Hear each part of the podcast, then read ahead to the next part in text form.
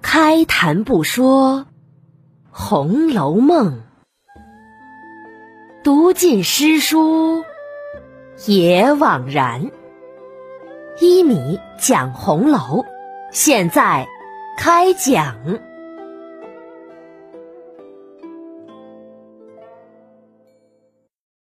第七十一集：凤姐儿的杀鸡儆猴。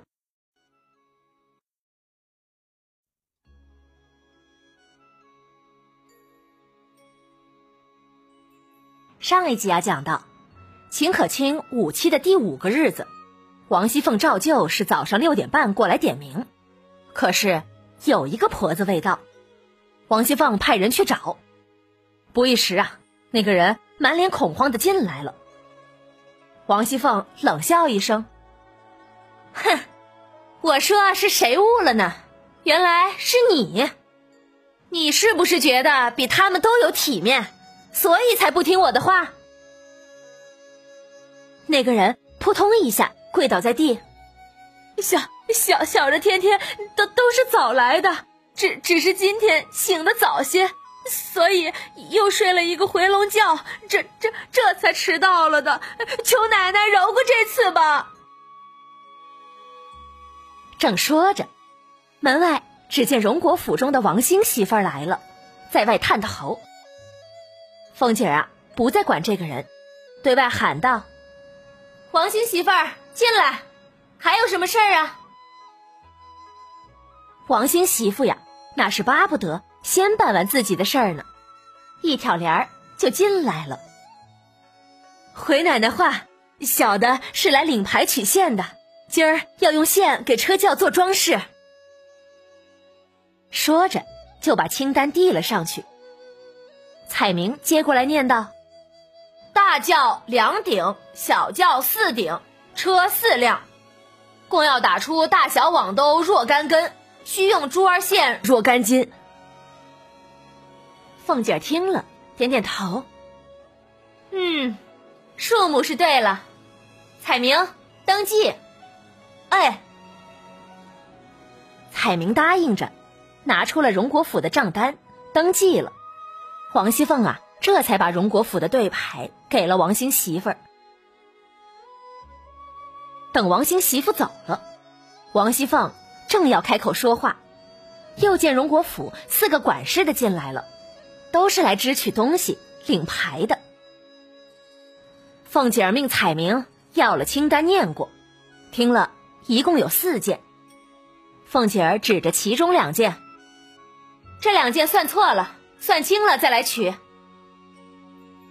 说完呢，就把清单丢还给那两人，那两人空手扫兴而回。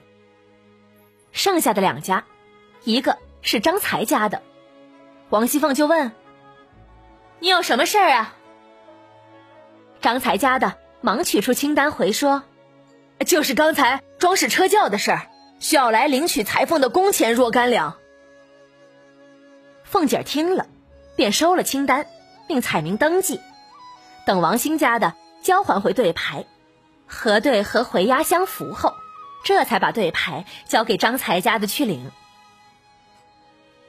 最后一个管事的，看轮到了自己，赶紧回禀：“奶奶，宝二爷的外书房竣工了，需要申请只买纸料糊表的材料。”说着，把清单递了上去。听彩明念了清单，王熙凤让彩明登记了。等张才家的那一单回来缴清以后，又发给这人去了。办完了这些，凤姐儿这才扭头看着地下跪着的那个迟到的婆子：“嘿，轮到你了！你今儿睡迷了，明儿他也睡迷了，后我也睡迷了，那以后……”岂不是都没有人了？本来我可以饶你的，只是我第一次如果宽了你，下次别人就难管了。不如现在就严些，免得以后别人和你一样。说着，脸色一沉，喝一声：“来人，带出去，打二十板子！”说完，又掷下宁国府的对牌，出去告诉来生，扣除这个人一个月的工资。众人听了，又见凤姐儿满脸的怒容，知道是真恼了，不敢怠慢。上来两个人赶紧拖着这个迟到的婆子出去，又有一个上前捡了对牌，忙出去给来生传话去了。不一时啊，门外就传出来噼里啪啦的打板子声，还有那人啊啊啊的叫喊声。打完二十大板，那人还要进来叩谢。谢谢奶奶，小的下次不敢了。凤姐儿扫视了众人一眼，提高了嗓门明儿。再有迟到的，打四十板；后日迟到的，打六十板。有不怕打的，只管迟到。说着，吩咐：“散了吧。”众人听了，各自忙各自的去了。一天中啊，宁荣两府中领牌交牌的人来往络绎不绝，大家也算是才真正知道了这凤儿姐的厉害。从此以后啊，大伙儿都不敢再偷闲耍奸，自此兢兢业业，各安其职，不在话下。这天呢，宝玉和秦钟也来了。他见着宁国府人来人往，秦钟夹杂在里面，十分的不自在，就戳了戳秦钟：“秦钟，我看你在这里也没有事情可干。”这些呀，都是大人们的事儿。走吧，咱们去凤姐姐那里去坐坐。去她那里啊？我看还是不要去了。她是大忙人，事情多，肯定不喜欢别人去打扰的。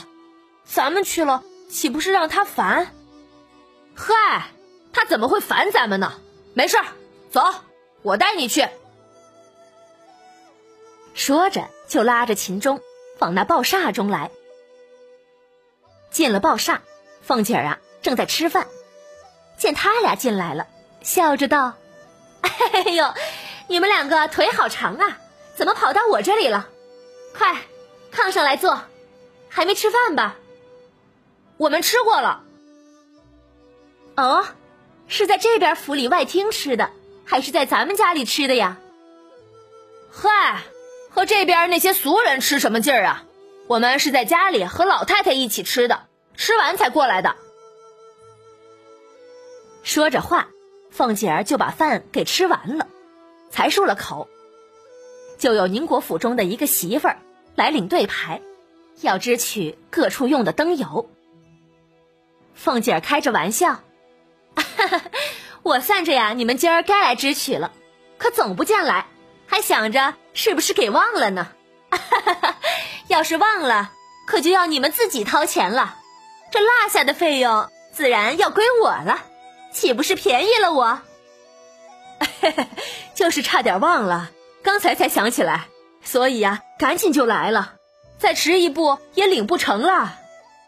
可小的想啊，奶奶也绝不会让我们自己掏钱的，就是忘了，到时候定然会提醒的。就只是那时候须不好看了。说笑着记了账，领着对牌走了。这个才走，那个又来，不是来回事儿的，就是来支领东西的。王熙凤啊，一一布置着，丝毫不乱，条理分明。宝玉和秦钟啊，以前不太见王熙凤处理事务。现在坐在旁边看着，见王熙凤犹如大将军一般，指挥若定，心里呀那是暗暗称赞不已呀。就连宝玉脖梗下的通灵宝玉，也就是大荒山无稽崖下的那块大石头，心里呀也是称奇。大石头这些年在凡间看了不少，也学了不少，他心中啊。不禁涌出一句诗来：“哎，金子万千谁治国？群差一二可齐家。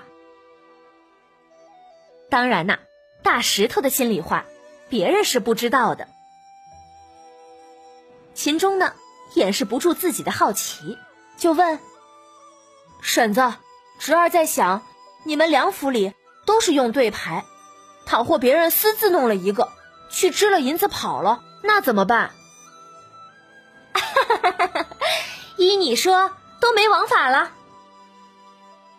宝玉也问：“凤姐姐，怎么没见咱们家有人来领牌子做东西呀？”嗨。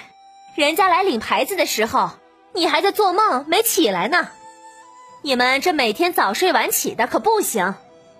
我且问你，你们这晚自习什么时候才开始念呀？哎呦，巴不得马上就念才好，只是他们老是收拾不出来书房，这也没法念呀。那这样，你请我一请，你书房的事儿包管就快了。嘿嘿嘿，你要快也不行的，他们该做到哪一步，自然就会到了那一步，催着也是无用的。哼，我看你呀，就是不想念吧？谁说的？我真真的想念，嗯，绝不骗你。如果如果嗯，如果我骗你的话，我就是小狗。好，好，好，我信你。可就是他们要去收拾书房，也得有东西才行呢。我不给他们对牌，巧媳妇儿也难为无米之炊了。他们哪里能做事儿呢？你说，你该不该请我呢？宝玉听了，便如猴子一般来凤姐身上掏对牌。嘿嘿嘿，好姐姐，拿出牌子来，叫他们要东西去。你呀，别闹了，我这累的呀，身子上生疼，哪里搁得住你揉搓？放心吧，今儿他们才领了纸裱糊去了。他们该要东西的时候勤快的很，可不傻呢。啊，是吗？我不信，你该不是骗我的吧？嗨，你呀，我怎么会骗你呢？彩明儿，进来，拿出记账本子，给咱们尊贵的宝二爷审查审查。好嘞。彩明答应着，就把记账簿拿出来给宝玉看了。宝玉这才相信。正玩笑着，有人来回：“奶奶，昭儿来了。”王熙凤一听，高兴的不得了。这是为何呢？咱们下集呀，再继续讲。好了，本集故事啊。就讲完了。凤姐的杀鸡儆猴也是公司管理的通常手段之一，咱们呀就不多说了。今天来解释解释大石头心中说的那一句诗：“金子万千谁治国？群差一二可齐家。”从这句诗，我们就可以清楚的看到，曹雪芹写这部《红楼梦》的主题之一，那就是写给奇女子的一部书。在书中啊，他大力赞美女性，贬斥以男子为中心的社会。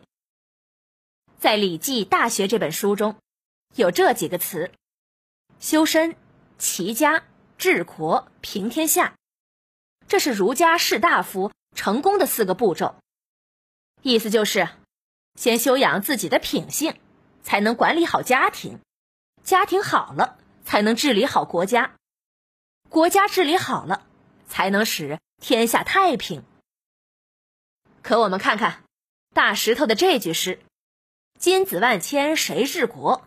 群差一二可齐家。”他的白话意思就是：那些做大官的男子万万千千之多，可有哪一个能治理好国家呢？没有。但一二个女子就可以把家给治理的很好。根据。修身、齐家、治国、平天下这四个步骤往前推，我们就可以得出这样的结论：那些治理不好国家的男人呐，自然是因为没能治理好家，没能修身。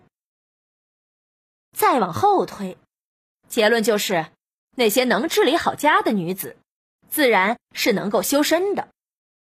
可他们呀，也最终都没有机会来去治理国家、平天下的。这样一看呐，这个世界终将是要被毁灭的。